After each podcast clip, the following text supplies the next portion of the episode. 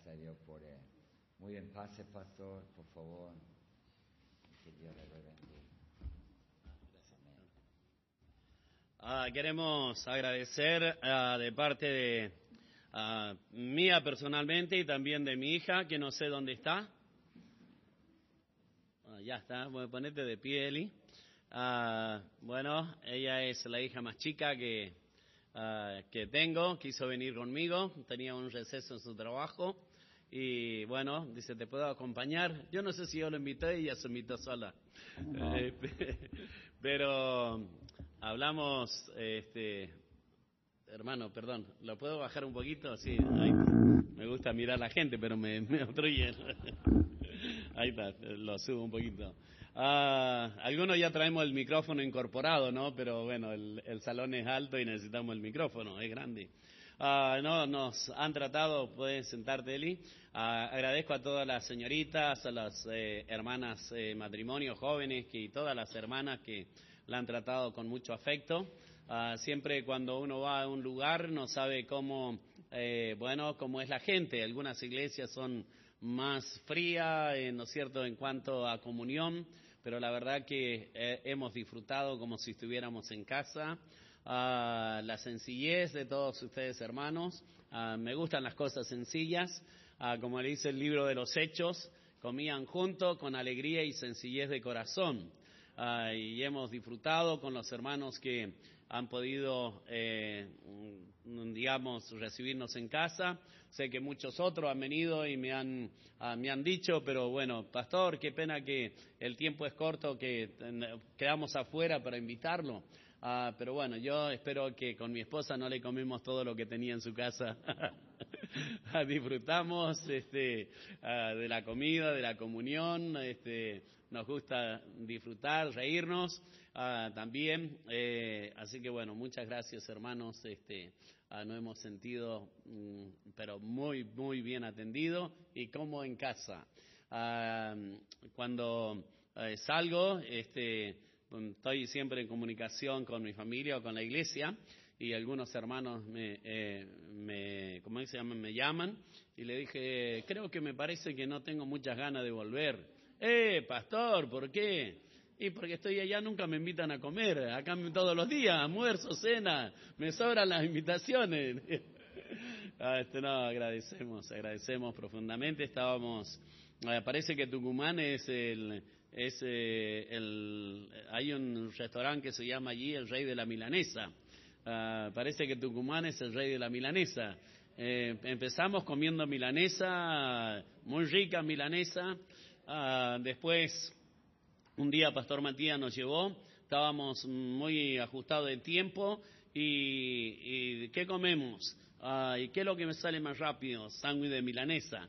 Bueno, ah, luego pareciera que una familia no pudo ah, llevarme a cenar y eh, Pastor... eh, el pastor encargado del instituto me dice, pastor, ah, sabe que la familia no, no pudo, pero puede, le puedo comprar algo de comer. Sí, está bien, cualquier cosa, yo no tengo problema.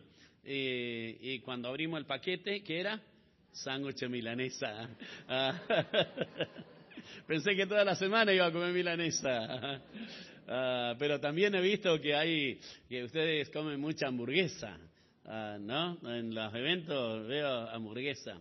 Le voy a contar, eh, nosotros en nuestras conferencias, bueno, una de las comidas es carne a la olla y de paso invito a los jóvenes, eh, no lo he hablado nada con el pastor, pero si no tienen un evento, en el mes de julio tenemos 18, 19, 20, 21, la Conferencia Nacional de la Juventud, van eh, jóvenes de casi toda Argentina, Ah, es, es eh, muy bendecida ah, por Dios, Dios ha llamado muchos jóvenes al ministerio, muchos han rendido sus vidas allí, Dios ha bendecido por ya creo que hace como 30 años que estamos teniendo esta conferencia, así que bueno, algunos de aquí han ido, ah, entonces eh, hermano acá, bueno, no, algunos funda, fundamentalismo han ido, ¿no? A las conferencias de jóvenes.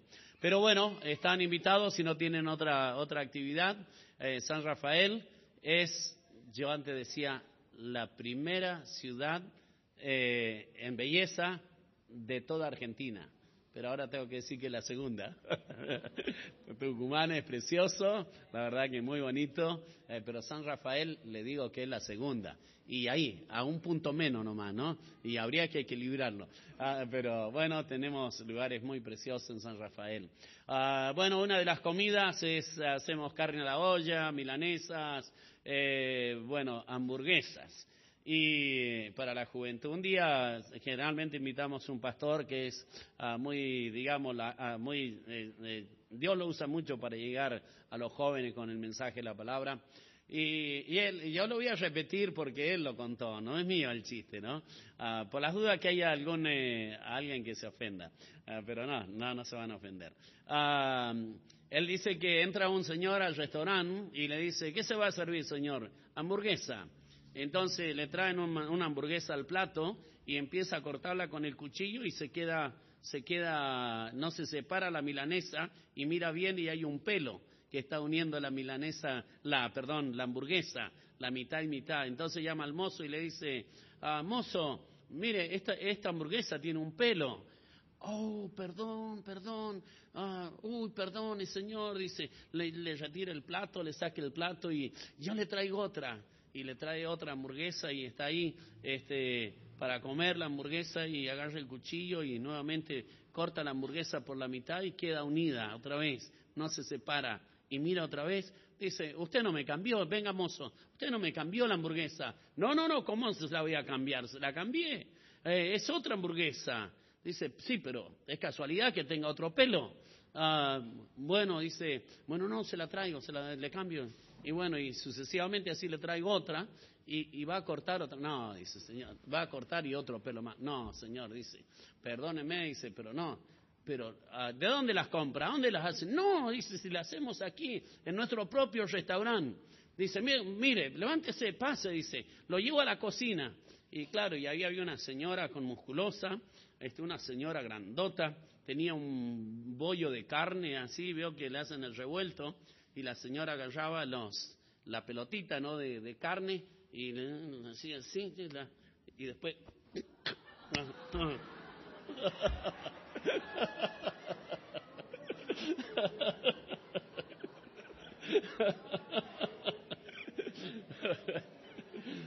bueno uh, siempre lo cuenta este mexicano cuando el día de las hamburguesas después sabe que da resultado porque los jóvenes no comen tanta hamburguesa bueno, ah, no sé qué van a hacer ustedes en la próxima actividad, porque he visto que en la actividad siempre hacen hamburguesa, ¿no? Bueno. Hermanos, bueno, me gusta reír, pero cuando vamos a la palabra de Dios, ah, ah, vamos a la palabra de Dios. Capítulo 27 del libro de Mateo en esta noche, hermanos, el Evangelio según San Mateo. Si ponemos un título al mensaje de hoy, hermanos, sería Creyentes Secretos. Esta frase la vamos a ver a través de, no de esta porción que vamos a leer aquí. Le pido, hermanos, que aseguren que sus celulares estén apagados. Ah, tenemos una, bueno, ahora no pasa tanto, pero ya sacamos, ah, cuando empezamos la reunión, asegúrese que su celular esté apagado, porque no queremos interrumpir ah, la palabra de Dios con sonido de celulares. Entonces, asegúrese que está apagado. Ah, si no, ¿sabe qué? Tenemos un balde de agua. Ah, así que le retiramos el celular y sabemos cómo apagarlo rápido. Porque a veces uno se pone nervioso y empieza con el celular y, y en vez de apagarlo le levanta más el volumen, ¿no es cierto? Bueno, ah, ya tenemos solución rápida, ¿no? Mateo capítulo 27, el versículo 57. ya le mencioné, hermanos, el título del mensaje para que recordemos luego lo que aprendimos. Si yo le pregunto, bueno, la mayoría de ustedes no estuvo en la, mañana, ah, pero el título del mensaje quizás lo pueden ver después o escuchar por internet o algo, ah, un espíritu diferente, pero este vamos a ver creyente secreto. Cuando llegó la noche, versículo 57 del capítulo 27 del Evangelio según San Mateo, dice la palabra de Dios, cuando llegó la noche, vino un hombre rico de Arimatea llamado José, que también había sido discípulo de Jesús. Este fue a Pilato y pidió el cuerpo de Jesús. Entonces Pilato mandó que se le diese, ah, que se le diese el cuerpo, el cuerpo. Tomando José el cuerpo, lo envolvió en una sábana limpia y lo puso en su sepulcro nuevo que había labrado en la peña después de, haber, de hacer rodar una gran piedra. A la entrada del sepulcro se fue y estaban allí María Magdalena, la otra María, sentada delante del sepulcro. Vamos a leerlo nuevamente. Cuando llegó la noche, vino un hombre rico de Arimatea, llamado José, que también había sido discípulo de Jesús. Este fue a Pilato y pidió el cuerpo de Jesús. Entonces Pilato mandó que se le diese el cuerpo. Tomando José el cuerpo, lo envolvió en una sábana limpia y lo puso en su sepulcro nuevo que había labrado en la peña. Después de hacer rodar una gran piedra a la entrada del sepulcro, se fue.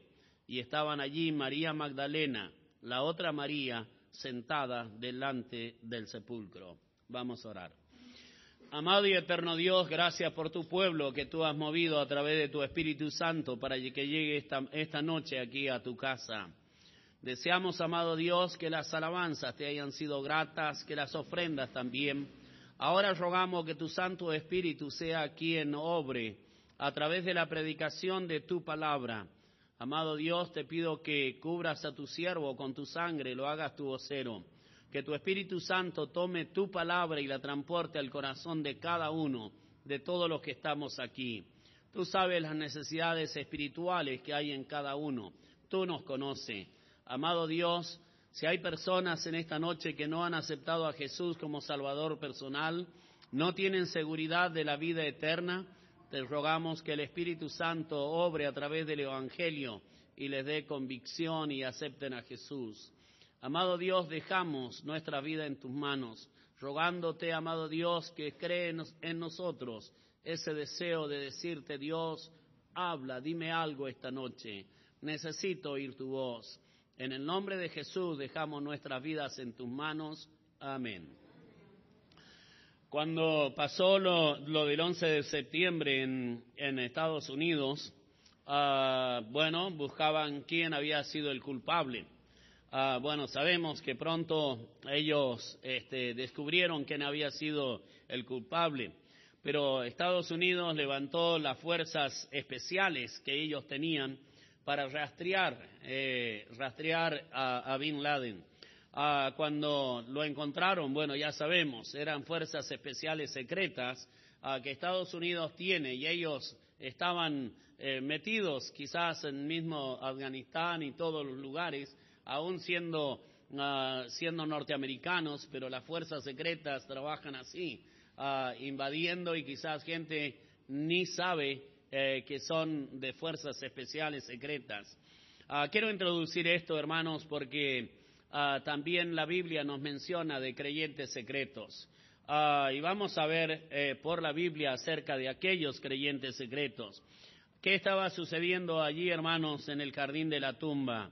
Un hombre rico, cuando colgaron el cuerpo de Jesús allí en el Calvario, se hacía el día de reposo y el cuerpo estaba colgado todavía. Entonces aparecieron allí, vemos que la Biblia menciona que estaban allí María Magdalena, la otra María, sentadas delante del sepulcro.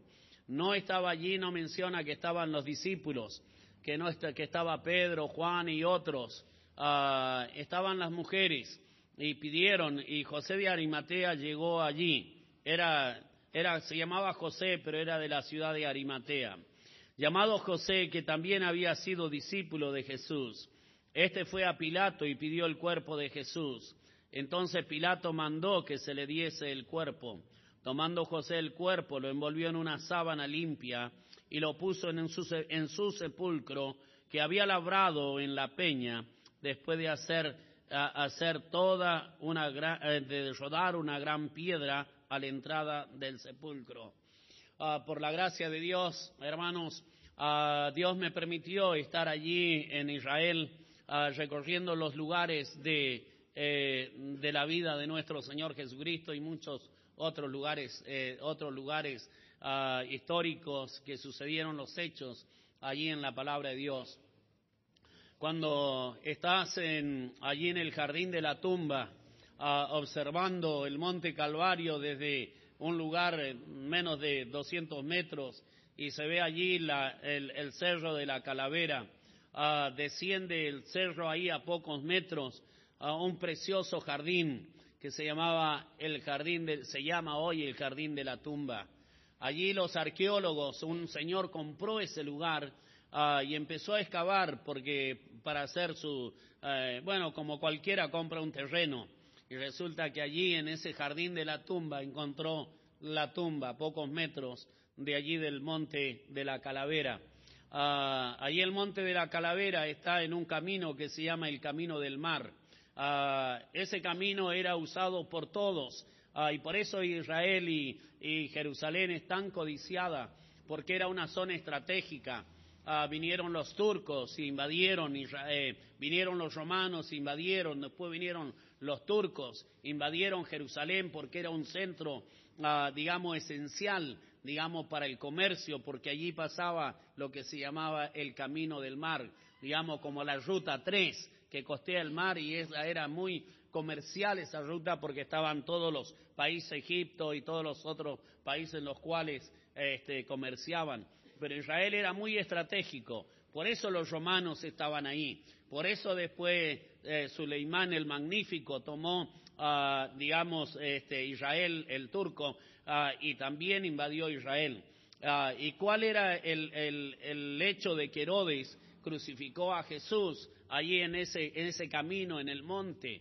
Pero no solamente crucificó a Jesús, sino todo aquel que se rebelaba contra, contra Roma, lo crucificaban allí. Era como crucificar a una persona aquí en esta, en esta avenida que es tan transitable como diciendo, metete con el gobierno romano y mira lo que te va a pasar. Entonces no era un lugar secreto donde estaba la tumba, donde, estaba, donde crucificaron a Jesús, pero sí allí había un, un hombre rico, José de Arimatea, que se había acabado en ese jardín, en esa roca cercana al monte de la calavera, había, sin pensar que un día eh, él estaba acabando su propia para su propia tumba cuando muriera. Entonces allí en esa montaña había clavado cerca del monte de la calavera, había cavado su tumba, un lugar precioso donde allí había preparado para que él fuera enterrado cuando muriera. Pero nunca pensó que esa tumba se le iba a prestar al Rey de Reyes y Señor de Señores. ¿Y por qué digo que se la iba a prestar? Porque no la iba a ocupar eternamente. Tres días iba a estar ahí Jesús en la tumba y al tercer día resucitó.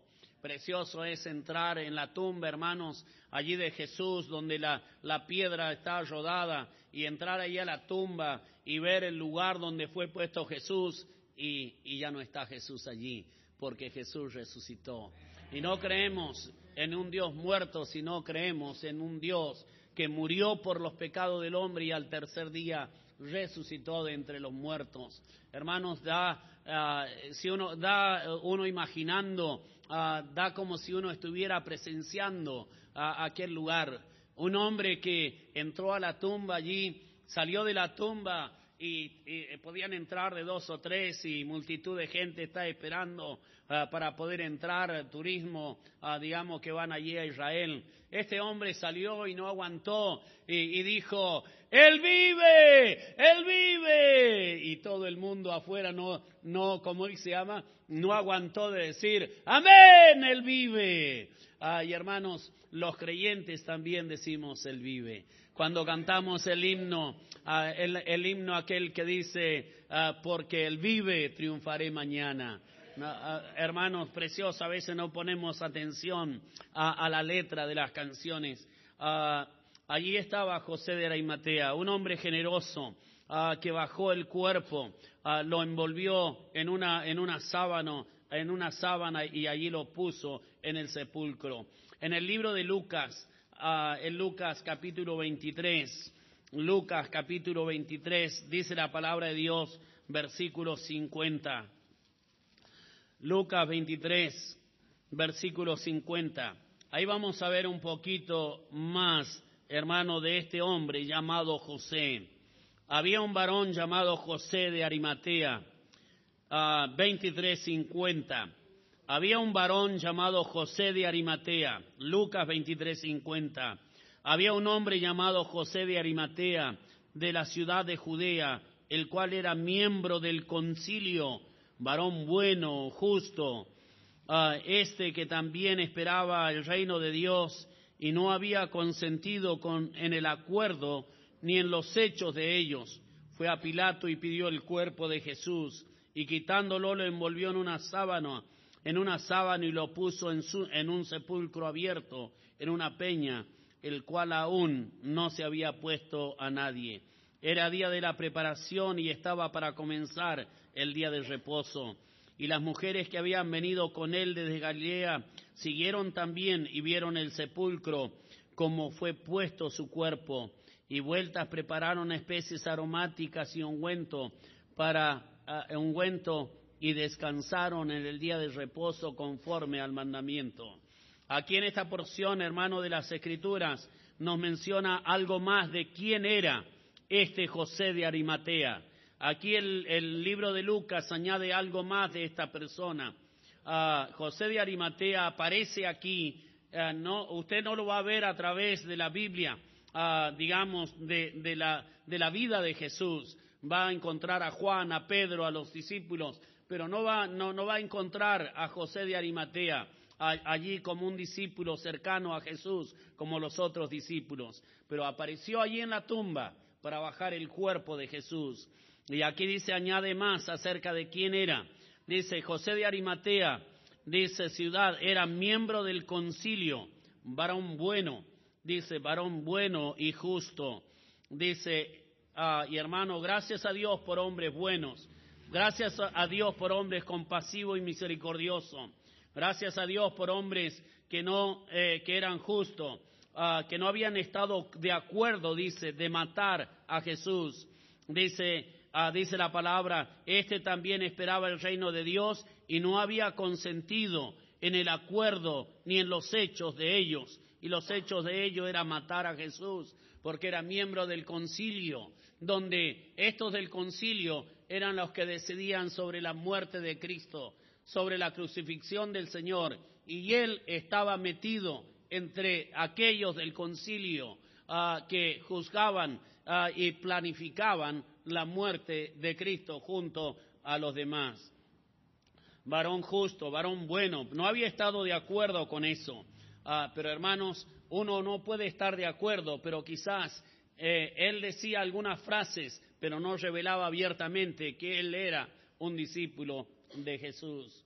Ah, ahora, hermanos, ah, ¿qué relación ah, él tenía con Cristo? Juan 19, 38, dice la palabra de Dios. Seguimos en los evangelios. Juan 19, 38. Dice el otro evangelio, dice la palabra de Dios.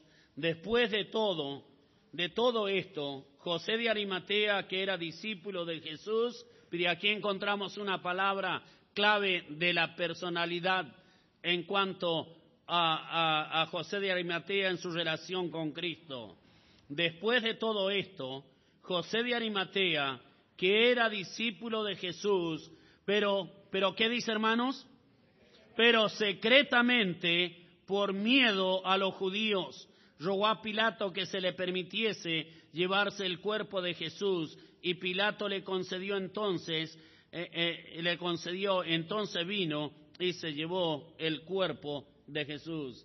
Hermanos, aquí encontramos a José. Él había creído en Cristo, estaba involucrado en el concilio, era parte del concilio que planificaban la muerte del Señor Jesucristo. Aunque él no estaba de acuerdo, no lo revelaba abiertamente delante de todos los enemigos de Jesús.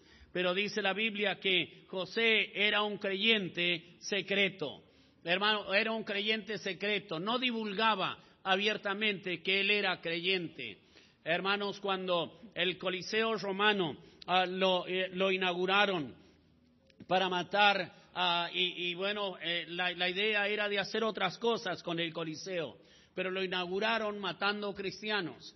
Entonces pidieron al arquitecto constructor del Coliseo romano que él dirigiera unas palabras pero vieron cómo empezaban a sacar los cristianos para tirarle los leones, para devorarlo y toda la gente allí en el Coliseo, observando el Coliseo, cómo iban los leones a devorar a los creyentes. Entonces dijeron al arquitecto que había diseñado el, el, ¿cómo se llama? El Coliseo.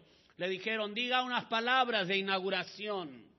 Y la sorpresa de él fue que eh, lo que él había hecho era para, eh, para diversión de, de, toda una nación reunida allí en el Coliseo para ver cómo las fieras devoraban a, los creyentes.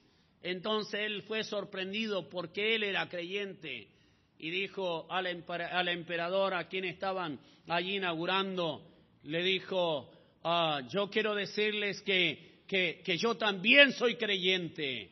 Él no negó y también lo bajaron de allí y lo echaron allí para que los leones lo comieran.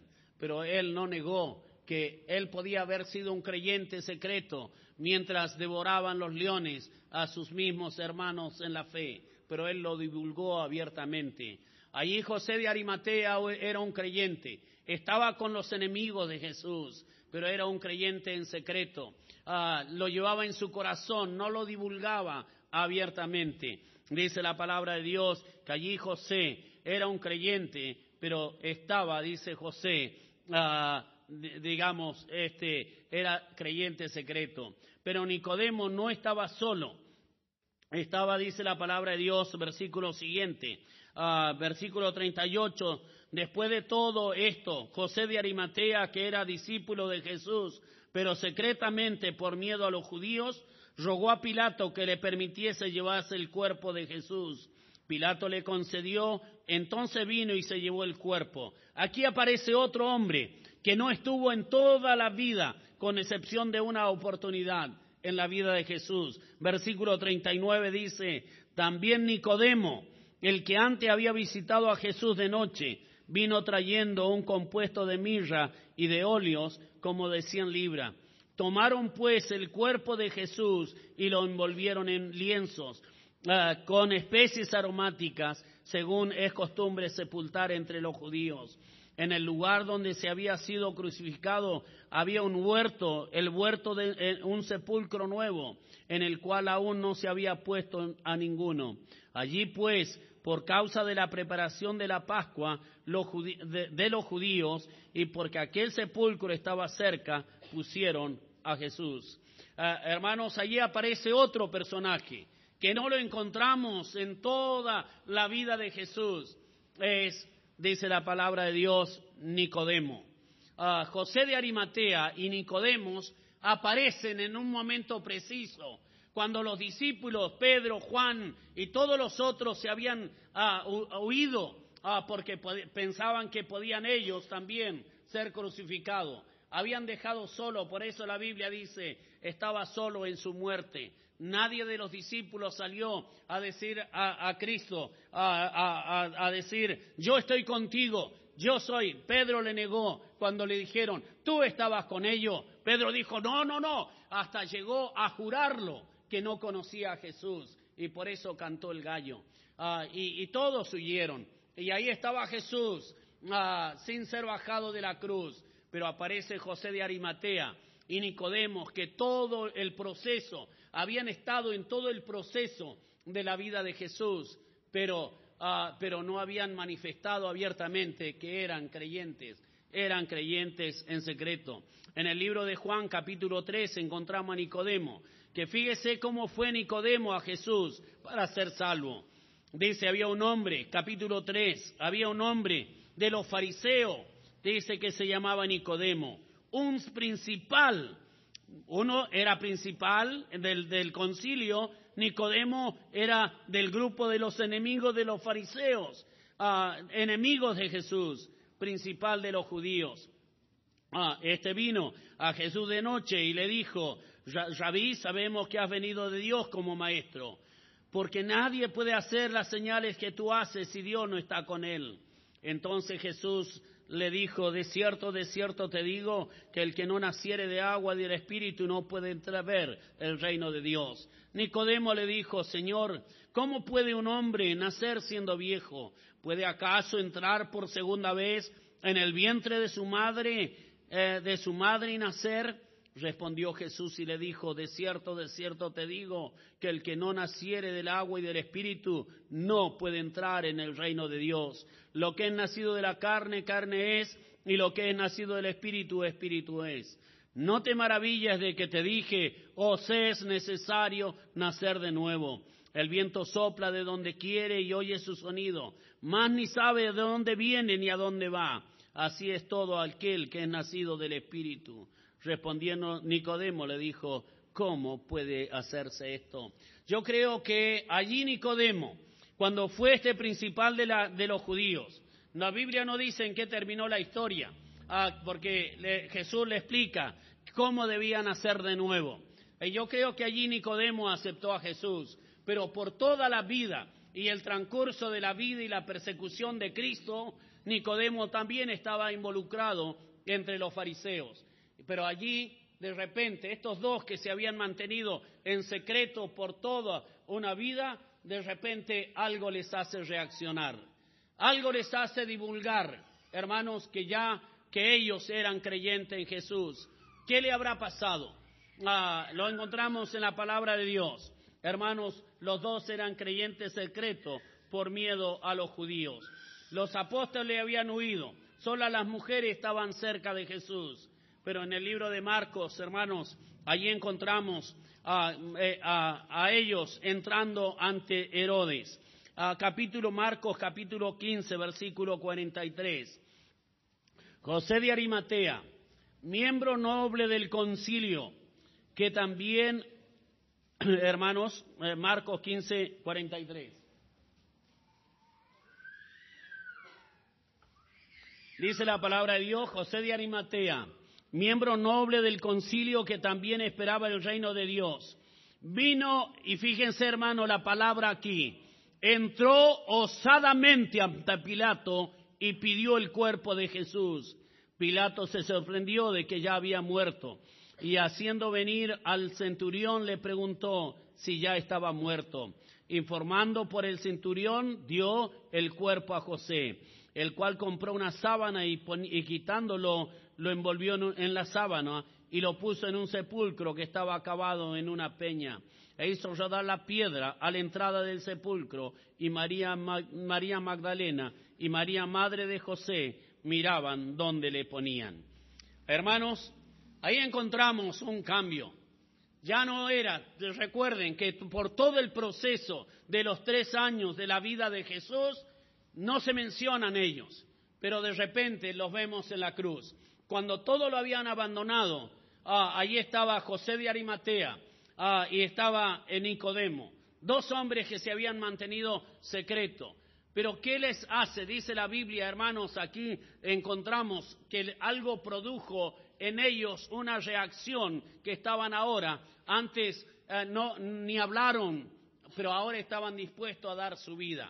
Dice que Nicodemo, que José de Arimatea, miembro noble del concilio, que también esperaba el reino de Dios, vino y entró ante el, palacio de Pilato, ante el trono de Pilato, entró osadamente. ¿Qué quiere decir osadamente? Valientemente entró a donde estaba Pilato. Hermano, nadie jamás podía entrar a, un, a un rey si no se anunciaba anteriormente. Si alguien entraba, el rey podía levantar su cetro y, en, instante ese hombre era muerto. Ah, pero Pilato, este hombre no le importó, no le importó si Pilato lo mataba, no le importó si lo crucificaban.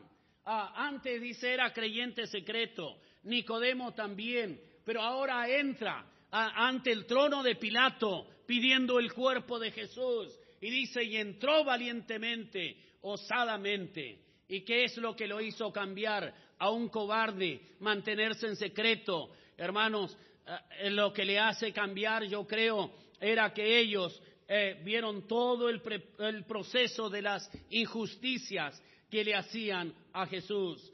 Hermanos, ah, eso les hizo cambiar. Dice que personas en un momento de, de peligro o algo reaccionan dice, haciendo cosas que quizás nunca hicieron. Y preguntan después, ¿y cómo, lo hiciste o por qué lo hiciste? No, porque viene un, como una adrenalina al cuerpo para hacer algo que quizás nunca hicieron. Y hermanos, ¿qué le hizo cambiar a Nicodemo? De ser un creyente secreto y ahora en un instante estar dispuesto a que lo mataran, quizás igual crucificado como los demás. Lo que le hace cambiar a Nicodemo y también a José de Arimatea era cómo lo clavaban a Jesús en la cruz. Hermanos, Jesús estaba muriendo allí. Ah, cuando veían ellos y presenciaban ah, cómo los, los verdugos le, le los látigos y, golpeaban el cuerpo sin ropa de Jesús. Aquellos látigos eran una, una hebra con siete cuerdas, pegados metales, piedras o, metales como, como hierro en las puntas y penetraban en el cuerpo de Jesús y arrancaron la piel de Jesús y disfiguraron, dice la palabra de Dios, dice, molido fue por nuestros pecados. Jesús en, el, en, los otros libros, libros que hablan de su muerte, como el Salmo 22, Jesús dice, contar aún puedo mis huesos. Hermanos, ah, yo sé que, que, uno puede a veces con, con los dedos, pero él mirándose el, cuerpo, cómo había sido mutilado por estos hombres crueles, verdugos, ah, Jesús estaba derramando cada gota de su sangre por nuestros pecados. Y ahí estaba, ahí estaba José de Arimatea, y ahí estaba Nicodemo, que habían sido eh, creyentes secretos todo el tiempo, y Jesús estaba soportando en la cruz y llevando el castigo por sus pecados. Y ellos dijeron, ¿cómo? Jesús como un valiente está muriendo ahí en la cruz por nosotros y nosotros como unos cobardes sin poder decir al concilio, yo soy creyente en Jesús. Y hermanos, cuando veían cómo los clavos traspasaron sus manos, cómo lo colgaban en la cruz, cómo injustamente le arrancaron la barba a tirones, cómo la gente se arrimaba al lado de él y agarraba las escupidas más, más asquerosas que podían salir de su boca y se las tiraban en la cara de Jesús. Ah, y eso estaba observando José de Arimatea. Eso lo estaba viviendo también Nicodemo. Y Jesús soportando todo aquel desprecio ah, que Jesús decía allí en el Salmo 22, ah, decía cómo se sentía Jesús ante tremendo desprecio. Jesús lea el Salmo 22 con atención y allí menciona la Biblia los sentimientos de Jesús. Dice como fieras, como perros rabiosos, ah, como toros de Bazán, como fieras, como leones se han, se han vuelto contra mí la ira, la, ira, el odio de la gente era manifestado sobre un santo y justo hombre, ah, el Hijo de Dios, ah, y todo el desprecio que ellos podían hacer, y Jesús lo sentía. Hermano, hermana, a, usted le han despreciado por algo, y cómo hirió sus sentimientos, pero que alguien venga y le escupa en la cara, ah, y lo desprecie y le diga todo desprecio que pueden hacerle, hermanos, usted se hiere su corazón. Pero imagínese al santo y justo Hijo de Dios recibiendo toda esa, esos desprecios tan abiertamente. Y ahí estaba José de Arimatea y Nicodemo observando lo que estaba sucediendo. Y ellos decían, ¿cómo puedo nosotros ser tan cobardes cuando Él está muriendo como un valiente?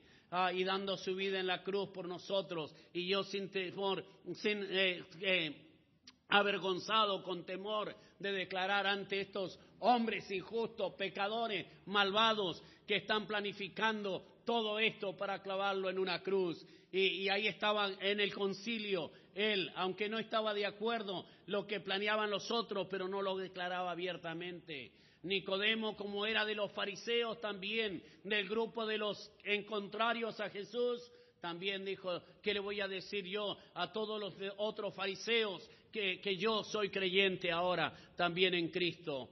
Y hermanos, allí estaban ah, ellos dos mirando a, Jesús muriendo en la cruz del Calvario. Dice la Biblia, molido fue por nuestros pecados. Su parecer de hombre fue disfigurado ah, de entre nosotros como un hombre. No se sabía si era una carne molida eh, hermanos, cuando miramos algunas películas, yo creo que la, la, que muestra un poco la realidad es la última que hizo, eh, eh, ajá, bien, la, la, que todos conocen, uh, pero hermanos, porque muestra un poco de la historia, pero aún así, hermanos, cuando dice la Biblia en el libro de Apocalipsis, vamos a ver al Cordero como inmolado. Dice que cuando sale Cristo allí en el libro de Apocalipsis, como el Cordero inmolado, eh, todos se postran, los 24 ancianos se postran delante del que los redimió y que les dio la vida por ello. Hermanos, a veces no podemos imaginar todo lo que sucedió allí en el Calvario, pero hermanos, la reacción de estos hombres, a estos hombres le cambió de ser cobardes, ahora estaban dispuestos a dar su vida, en la, su vida si era necesario publicando que ahora eran creyentes. Hermanos, a veces no pensamos en el sacrificio que Cristo hizo. Ah, nos avergonzamos. Dijo el Señor Jesucristo, el que se avergüence de mí y de mis palabras en esta generación de pecadores, también el Hijo del Hombre se avergonzará de él cuando venga en su santo reino. Hermanos, ah, ¿cuántos hombres no se avergüenzan de andar diciendo malas palabras? ¿Cuántos hombres no se avergüenzan de su pecado, pero sí se avergüenzan de Jesús? No confiesan abiertamente que han aceptado a Jesús como Salvador personal. Yo le pregunto si ustedes, ¿cuántos levantarían la mano aquí? Pero no lo quiero hacer diciendo yo soy creyente. Lo divulgaríamos aquí porque somos todos creyentes. Pero le pregunto, ¿sabe usted su vecino que usted es creyente? ¿Saben sus compañeros de escuela jóvenes que ustedes son creyentes? Ah, ellos no tienen vergüenza de hablar de su pecado y de las cosas que hacen, pero ustedes se avergüenzan de Jesucristo. Y Jesús dijo, el que se avergonzare de mí y de mis palabras en esta generación de pecadores, el Hijo del Hombre también se avergonzará de él en su santo reino. Hermanos, allí cambió la vida de José, de Arimatea y también de Nicodemo. Hermano, este mundo no necesita creyentes que se escondan detrás de las bancas dentro de la iglesia. Este mundo necesita que haya hombres valientes que confiesen a Jesucristo donde quiera que estén. En el colectivo, en cualquier lugar. He visto hombres que suben al colectivo y comienzan a hablar y testificar a, a, creyentes allí en el colectivo. Uh, ustedes tienen rutas allí en, no sé cómo le llaman afuera, nosotros en, en, Mendoza le llamamos los recorridos de los colectivos, en, en México le llaman las rutas, y han hecho un folleto que dice la ruta que usted no conoce. Ah, entonces, ¿por qué la ruta que va, pongámosle al cementerio, la ruta que va, pero de las líneas particulares? Entonces ellos suben con el folleto al colectivo y comienzan, venimos a hablarle de una ruta que usted no conoce puede conocer todas las rutas que dirigen a la casa de Tucumán o a cualquier lado, pero usted no conoce una ruta que es la ruta que va al cielo. Ah, el camino de Dios que es Jesucristo. Y ahí se paran señoritas, ahí se paran varones y comienzan a predicar el Evangelio a toda la multitud que sabe ir aglomerada en los colectivos. Y ellos abiertamente divulgan a Jesucristo. Y hermanos, ¿cuántos creyentes? Creyentes en secreto. Este mundo no necesita a creyente secreto, necesita que creyentes divulguen a su creencia, su fe en Jesucristo a todo el mundo. Cristo dijo ahí por todo el mundo, predique el Evangelio a toda criatura. Hermanos, hay gente que ah, dice la palabra de Dios en el libro de Judas 22. Judas 22. Ah, ellos necesitan y están esperando el mensaje del Evangelio. Ah, hay muchos creyentes. Si todos los creyentes divulgaran el, nombre de Jesús y el Evangelio de Jesucristo, habría más gente, hermanos, yendo al cielo que yendo al infierno. Dice la, la palabra de Dios, entra por la puerta estrecha, porque estrecha es el camino, uh, estrecha la puerta y el camino que lleva a la vida, y pocos son los que la hallan. Porque ancha es la puerta y espacioso el camino que los lleva a la perdición. Dice la palabra de Dios en Judas 22, algunos que dudan convencerlos, a otros salvad, arrebatándolos del fuego, y de otros tener misericordia con temor, aborreciendo aún sus ropas contaminadas. Dios dice, ah, creyentes, gente se está yendo al infierno día a día. Y los creyentes deben mencionar la única salvación que el hombre pecador tiene es Jesucristo. Y Dios dice, arrebátalos del fuego, arrebátalos del fuego. tenía un amigo, hermanos, que tenía epilepsia. Ah, y, un día uh, tenían el fogón ahí en su casa prendido. cerca del fogón, eh, él estaba sentado allí y le dio una epilepsia. Y en vez de caer hacia afuera, cayó hacia adentro de la chimenea del fuego. Y ahí se estaba quemando, hermanos, ah, en, la epilepsia, hasta que entró su madre y lo agarró de los pies y lo sacó de las brasas.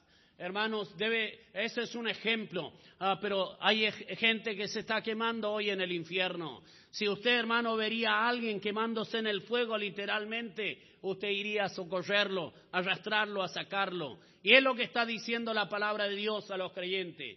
El hombre ya está condenado por sus pecados, ya está condenado, pero dice Dios, arrebatarlos del fuego, sacarlos del infierno Ah, predícales el Evangelio de, Jesucristo. Y hermanos, deja de ser un creyente secreto, escondido detrás de las bancas de los creyentes. Aquí en la iglesia nos gozamos que la iglesia está llena, pero hermanos, ¿cuántos son los que trabajan? Estadísticamente, dice que el 20% de los creyentes divulgan el Evangelio y de lo que Dios ha hecho con ellos.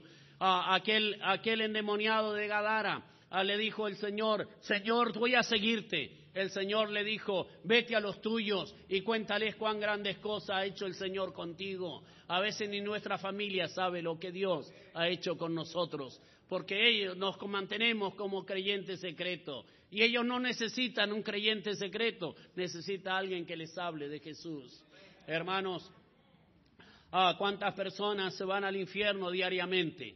Porque los creyentes no están predicando el Evangelio.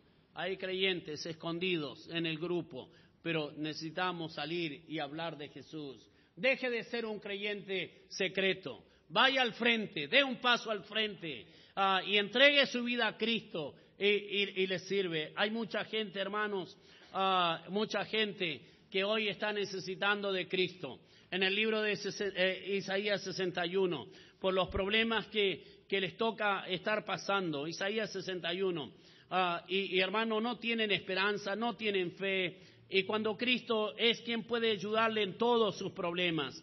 Dice la palabra de Dios, Isaías 61, el Espíritu de Jehová, dijo Jesús, eh, eh, Jehová el Señor está sobre mí, porque me ha ungido Jehová, me ha capacitado Jehová, me ha enviado a predicar buenas noticias a los abatidos. Hermanos, hay gente abatida, ya por los golpes de la vida, los problemas de la vida, no tienen esperanza, no tienen fe, no tienen eh, visión de salir de sus problemas. Pero Cristo dice, vino para sacar a los abatidos. Ah, también dijo, a mí ha enviado para predicar buenas nuevas a los abatidos. Dice, vendar a los quebrantados de corazón. Hermanos, yo sé que aquí hay personas quebrantadas de corazón. Quizás su cónyuge le quebrantó el corazón por un abandono. Quizás un hijo, quizás alguien de la familia le ha quebrantado su corazón y no hay consuelo, eh, hermano, para el hombre. El hombre en, esos casos, el otro día me llama a una familia que eh, su papá se quería, una, hija que su papá se quería eh, suicidar por una infidelidad de su mamá. Y, quería, que, que, dice, quiere, quiere suicidarse. Y hermanos, ¿por qué? Porque su corazón está quebrantado. Y dijo Jesús, yo he venido a sanar a los quebrantados de corazón. ¿Cuántas personas, hermanos, quebrantadas? Esto, ah, esto estamos viendo en el instituto, ah, que el, más del 90% de los quebrantados de corazón vienen a buscar ah, ayuda a la iglesia, porque saben que Jesucristo es el único que puede ayudarle. y si usted está aquí en esta noche, está en el lugar correcto porque el único que puede sanar las heridas de su corazón, del quebrantamiento que alguien le ha ocasionado, es Jesucristo. No hay otro. No es el psicólogo. Ah, no es el psicólogo al cual usted va y le paga, le paga dinero y le da las pastillitas que lo dopan y que lo, hacen dormir. Es Jesucristo el único.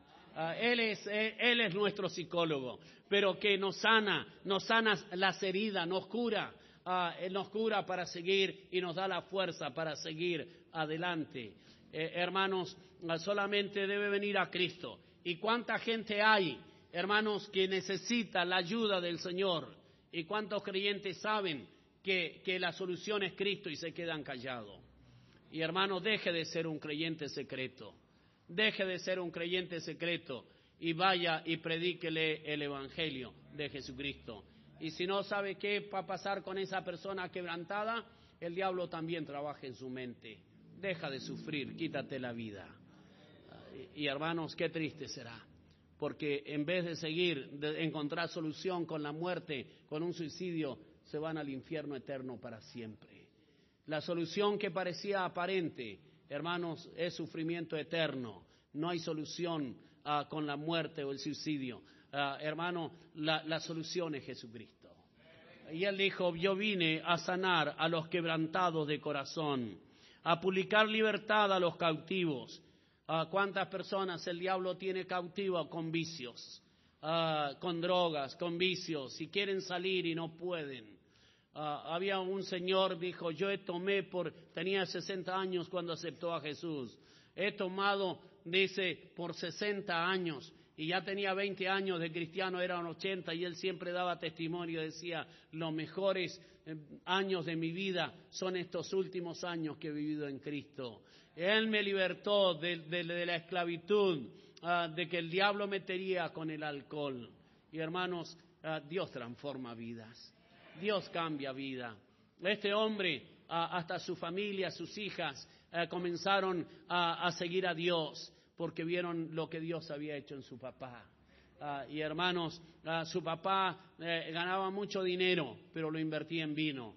Pero después él mismo decía, le he comprado auto a cada una de mis hijas. Dice, tiene hijas nada más. Dice, le he comprado casa a mis hijas. Uh, y dice, y ante todo, día y noche era alcohol y alcohol. Pero, ¿y sabe qué pasó, hermanos? ¿Cómo llegó este hombre? Uh, uh, una vecina lo veía todos los días borracho. Dice, yo me levantaba borracho y me acostaba borracho. Uh, la vecina daba su, su casa con lindente al, a la casa de él. Dice, yo estaba paseando ya en la mañana temprano un domingo, ya con un vaso de vino. Dice, ya empezaba mi día. Y mi vecina me dice, uh, eh, dice, vecino, quiero invitarlo a la iglesia. Uh, dice, hoy no quisiera venir uh, conmigo una jovencita. y dice, eh, y, y, no sé qué, dice, pero la acompañé. Y ese día aceptó a Jesús. Dice, medio, ya, ya, ya llevaba una, unas copitas, pero era, estaba consciente todavía de lo que hacía. Y aceptó a Cristo y Cristo le cambió la vida total eh, hermanos, a Cristo es la solución para todo el hombre. Pero deje de ser creyente secreto, hermanos. Ah, eh, eh, la muerte de Cristo debe reavivar su, su vida. Ah, lo que Cristo hizo públicamente lo hizo por usted y por mí. ¿Y por qué nosotros nos vamos a tener que ocultar como si Cristo fuera una vergüenza para, para, para nosotros decir yo soy cristiano?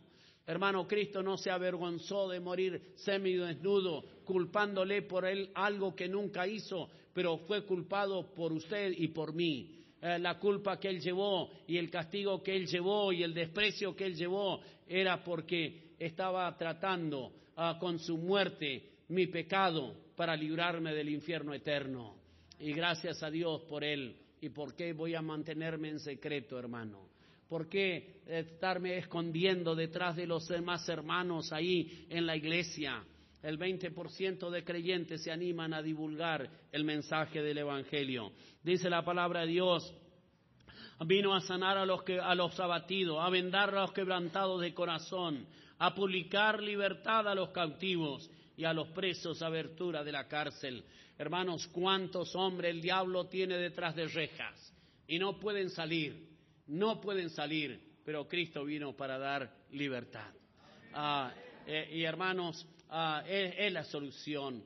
No importa, están los, los, programas de alcohólicos anónimos, programas que tratan con los, los drogadictos, pero hermanos, ah, son, son, soluciones momentáneas. El, el drogadito dice el, el alcohol, dice el, el, alcohólico, dice proverbio, vuelve a buscar otra vez el alcohol. El drogadito vuelve a buscar la droga otra vez pero Cristo cuando cambia, cambia la vida. De modo que si alguno está en Cristo, nueva criatura es. Las cosas viejas pasaron y aquí todas son hechas nuevas. sabemos, hermanos, que la solución está en Cristo, pero la solución la tiene usted para este mundo pecador. Solamente debe decirle Jesucristo, es tu ayuda. Y hermano, deje de ser un creyente secreto. Deje de esconderse o de venir a la iglesia solamente para calentar un asiento. Salga y cuénteles a los tuyos primeramente cuántas cosas el Señor ha hecho contigo. Y si usted en esta noche no ha aceptado a Jesús, quiero decirle que usted no está por una casualidad aquí. Las casualidades no existen en, en- en- en las cosas de Dios. Dios tiene un plan. Y Dios le ofrece a usted en esta noche la salvación de su alma. Le ofrece la vida eterna. Le ofrece un cambio. Le ofrece una nueva vida, una transformación. El único que regenera y transforma vida es Jesucristo. Y, Él dice, yo estoy a la puerta de tu corazón llamando. Si oye mi voz y abre la puerta de tu corazón, me permites entrar, yo entraré. Mi pasos dejo, mi pasos doy, no como el mundo la da, yo os la doy. El mundo te da paz pasajera, mientras estás en el efecto del alcohol, del placer o de cualquier otra cosa, pero la paz que Cristo te da es duradera, ah, para siempre. En medio de cualquier conflicto de la vida tú tendrás paz porque Cristo está en tu alma, en tu corazón. Ah, el mundo no te va a dar nunca lo que Cristo quiere darte. Recibe en esta noche a Jesucristo como tu Salvador. Inclinamos los rostros, hermanos, con los rostros inclinados, los ojos cerrados, reverencia delante de Dios. ¿Cuántos dirán en esta noche, hermanos, eh, amigos que están aquí, jóvenes, adultos? Dios ha hablado a mi corazón esta noche y me está ofreciendo su ayuda. Y yo sé que Él está llamando a mi vida. Dios le conoce a usted. Yo no le conozco, pero Dios le conoce. Dios me conoce a mí. Y podemos, hermanos, conocernos físicamente ah, o, o vernos como personas, pero Dios ve su corazón, Dios lo ve en las luchas, Dios ve lo que usted está pasando. Quizás nadie sabe, pero Dios lo ve. Y Él está ofreciendo la ayuda en esta noche y Él dice, yo estoy a la puerta de tu corazón llamando. Si me invitas a entrar, yo entraré. Hoy Cristo quiere entrar en su alma. He aquí ahora el día aceptable. He aquí ahora el día de salvación. Hoy es que Cristo quiere darte nueva vida. Acéptalo a Él como el Señor y Salvador de tu vida. Él dijo, yo estoy llamando a la puerta y dice, venid a mí todos, venid a mí todos los que estáis trabajados y cargados y yo os haré descansar. Y de ese descanso que Cristo habla es de paz, es de paz. Y usted y yo necesitamos esa paz.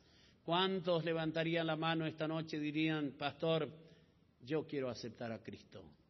Yo quiero pedirle a Jesús que entre en mi corazón y me dé esa nueva vida que Él ofrece. Ore por mí, por favor, pastor. Levanta tu mano, yo quiero orar por ti esta noche. Tú quieres, varón, quieres aceptar a Jesús. Dios te bendiga, varón. Ah, alguien más que diría, pastor, ore por mí. Yo quiero aceptar a Cristo. Ah, si ese es tu deseo, levanta tu mano. Dios te bendiga, señorita, señora. Ah, alguien más. Alguien más diría, pastor, ore por mí. Yo quiero aceptar a Cristo. Levanta tu mano. Quiero orar por ti. Dios le bendiga. Dios le bendiga, Señor. Ah, varón, Dios le bendiga. Ah, es Jesucristo la esperanza de vida. Alguien más. Alguien más diría, ah, her- hermano joven, joven que estás aquí. Yo te puedo decir que yo estaba en la misma condición tuya. 18 años, era un hippie, buscando las cosas que ese mundo me ofrecía. Pero te digo que cuando Jesucristo me ofreció, ofreció esa nueva vida, a los 18 años lo acepté y ni un día de mi vida, ni un día de mi vida ah, he, querido lo que el mundo me ofrecía. Más quiero más lo que Cristo me da. Yo te digo, joven, acepta a Jesús. Y quiero decirte algo más, que Jesús no es una religión. Vos no estás aceptando religión, sino al dador de la vida, Jesucristo, al que te dio la vida en este mundo. Y Cristo no es una religión, sino es una relación que Dios quiere tener contigo y tú también quieres tener con Dios. Pero Dios quiere que tú le aceptes. Él te ofrece esa nueva vida. Dile al Señor en esta noche, Señor, yo te acepto como mi Salvador personal. Si ese es tu deseo, dame una señal con tu mano levantada. Ah, joven, quiero orar por ti. Adulto, ¿hay alguien más que diría, yo quiero aceptar a Cristo? Joven, vos que me estás mirando, ¿querés aceptar a Cristo? Muy bien, joven. Eh, hay que ser valiente para aceptar a Jesucristo. Dios te bendiga. Ah, el, joven acá. Ah, ¿Alguien más? ¿Alguien más que diría, pastor, ore por mí? Yo quiero aceptar a Cristo. ¿Habría alguien más que levantaría su mano? No queremos que nadie salga sin recibir lo mejor de la vida a Jesucristo. ¿Hay alguien más que diría, pastor, yo quiero aceptar a Cristo? Permítenos orar por ti, mostrarte por la palabra de Dios cómo podés aceptar a Cristo. ¿Lo ha aceptado varón a Cristo? ¿Querés aceptarlo? Ah, muy bien. Alguien acá, el, varón aquí, eh, que está levantado a su cabeza. Ah, Dios te bendiga, varón, la mejor decisión de tu vida. ¿Alguien más? ¿Alguien más? Ahí está el diablo luchando en tu vida. Pero yo te digo que no vas a aceptar una religión, no vas a aceptar una religión, sino a Jesucristo en tu vida. Religión está cansado el mundo de religiones. Y Cristo no es una religión, sino es una relación que Dios quiere tener con el hombre y el hombre con Dios. Es lo que buscas. Vos no buscas religión, sino buscas a Dios. Y es Dios quien ocupar en esta noche tu alma, tu corazón. Habría alguien más que diría, pastor, ah, ah, ahí está, yo sé que estás luchando. El diablo te está diciendo, no lo hagas ahora, hazlo después. Pero Dios dice, he aquí ahora el día aceptable, he aquí ahora el día de salvación. Hoy es cuando Cristo quiere darte nueva vida. Quizás mañana puede ser tarde. Alguien más diría, ah, simplemente con tu mano levantada, pastor, ore por mí, yo quiero aceptar a Cristo, ore por mí. ¿Hay alguien más en esta noche? Creyentes, ¿cuántos creyentes darían un paso al frente en esta noche y diría, yo ya no quiero ser más del montón? No quiero ser un cobarde. La palabra no temas está 365 días, eh, veces en la Biblia. Y los creyentes tememos. Una para cada día. No temas, no te avergüences de Cristo. Publica públicamente tu fe en Jesucristo. No temas, yo estoy contigo. Jesús le dijo, ah, ve por todo el mundo, predique el Evangelio, y yo te prometo que estoy contigo todos los días Hermanos, muchas veces los creyentes están a punto y se ¿cómo desaproveché esta oportunidad de hablar de Jesús? Me dio miedo, me dio temor. Hermano, no se deje. Dios nos ha dado espíritu de poder, de poder y no de temor. Déjate llevar por el poder del Espíritu Santo y comienza a hablar de Jesús. ¿Cuántos creyentes en esta noche levantarían a sus manos diciendo, pastor, eres por mí. Yo no quiero ser más un creyente secreto como José de Arimatea. Yo pienso en todo lo que sufrió Jesús por mí en la cruz y por qué yo soy un cobarde. Ya quiero dejar de ser ese cobarde. Quiero salir al frente. Quiero ir con todos los que van a ganar almas. Quiero ah, compartir el Evangelio con mis compañeros de trabajo, del colegio, ah, amigas, familias pastor, ore por mí. Si ese es tu deseo, dejar de ser un cobarde, ah, levanta tu mano, yo quiero orar por ti. Y yo también la levanto. Dios te bendiga, Dios te bendiga, Dios te bendiga. Gracias a Dios. Dios te bendiga, Dios le bendiga, Dios le bendiga. Yo también levanto mi mano y deseo, hermanos, oren por mí, porque yo no quiero ser un cobarde tampoco. Ah, quiero, quiero hablar de Jesús a todo el mundo. Alguien más diría, pastor, ore por mí, Dios le bendiga, Dios le bendiga. Dios le bendiga, hermanos. Ah, da un paso al frente ahora mientras ponemos de pie para orar y, ven al altar. Eh, eh, eh, Isaías, o oh Dios, hablando a Isaías, dice, ¿a quién enviaré? ¿Quién irá por nosotros? Isaías dijo, heme aquí, Señor, envíame a mí, envíame a mí. ¿Cuántos le dirán esas mismas palabras al Señor en esta noche? En los cuales Isaías respondió, Dios dice, ¿a quién enviaré a este mundo perdido? ¿A quién enviaré a predicarles el Evangelio? Isaías dijo, heme aquí, Señor, envíame a mí, envíame a mí. Y le, Dios le dijo, ah, soy hombre inmundo de labios. Tú sabes, Señor, que digo muchas malas palabras. Y Dios puso en mí un carbón encendido, dice, y limpió mi, lengua. Mira, hermanos, ah, entregue su vida a Cristo y Dios le va a usar. ¿A quién enviaré? ¿Quién irá por nosotros? Hermanos, el pastor ora por un avivamiento, que este Tucumán necesita llevar el Evangelio a cada criatura. Pero este mundo necesita a usted. Cristo lo salvó a usted para que usted sea el mensajero de Él. Gracias a Dios, están orando los hermanos, entregando su vida y quizás diciéndole, Señor, heme aquí Dios, envíame a mí, envíame a mí, aquí estoy. Si usted todavía no ha aceptado a Jesús y está entre nosotros, como Pablo dijo, te ruego, en una súplica decía Pablo, acepta a Jesús como tu Salvador personal hoy. Es lo mejor para tu vida. Y te vuelvo a decir, a veces pensamos, ah, si yo acepto a Cristo, eh, me tengo que unir a la religión. No, hermano, no, porque Cristo no es religión, sino es una relación que tú tienes que tener con Dios y es lo que necesitas en tu vida, no religión. Las religiones nos llenan, las religiones esclavizan, es Jesucristo el que llena. Es Jesucristo el que te da libertad.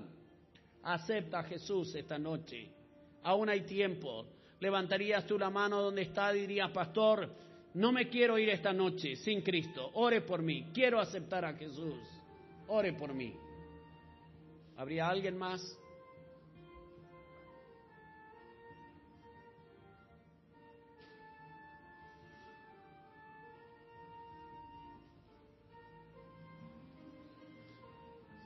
Si todo, dice el himno, si todo yo di por ti, ¿qué has dado tú por mí? Dale tu vida a Jesús.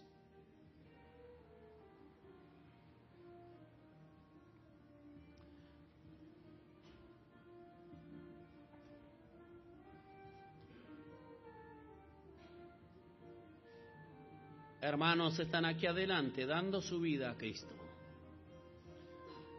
Amado y eterno Dios, venimos delante de su presencia una vez más. Que cada decisión que cada uno de estos hermanos está hablando contigo y entregando sus vidas, Señor, porque ya no quieren ser un Nicodemo o un José de Arimatea viviendo una vida cristiana en secretos, sino pensando en la muerte de nuestro gran Dios y Salvador Jesucristo quien derramó su sangre en la cruz, fue torturado, molido por nuestros pecados. ¿Por qué Él no se avergonzó de morir así? Nosotros nos tenemos que avergonzar de Él. Padre, bendícenos para que jamás nos avergoncemos de Jesucristo. El poder del Espíritu Santo invada a cada creyente, porque tú nos has dado espíritu de poder y no de cobardía. Pedimos que tú uses la vida de cada uno que hoy está clamando a ti, diciéndote, Señor, envíame a mí, envíame a mí. Amado Dios, bendice aquellas almas que quizás en esta noche están quebrantadas su corazón, esclavos o cautivos por el diablo en algún vicio, y hoy quieren aceptar a Jesús como Salvador personal. Bendíceles, amado Dios, ilumínales con el Evangelio y que ellos acepten a Jesús de todo corazón y de toda su alma. Y bendice este pueblo que está de rodillas ante ti, quizás no en su cuerpo, pero sí de rodillas su corazón, diciéndote Dios, envíame a mí, úsame, amado Dios, que Tucumán sea invadido con el Evangelio, y no solamente Tucumán, sino más allá de Tucumán. Te pedimos que tú uses grandemente a los varones, las mujeres que están aquí, deseando, amado Dios, y entregando sus vidas a ti, que tú las uses. Amado Dios, en el nombre de Jesucristo dejamos a nuestras vidas en tus manos y úsanos. En el nombre de Jesús. Amén. Dios les bendiga, hermanos. Gracias por la atención a la palabra de Dios, pastor.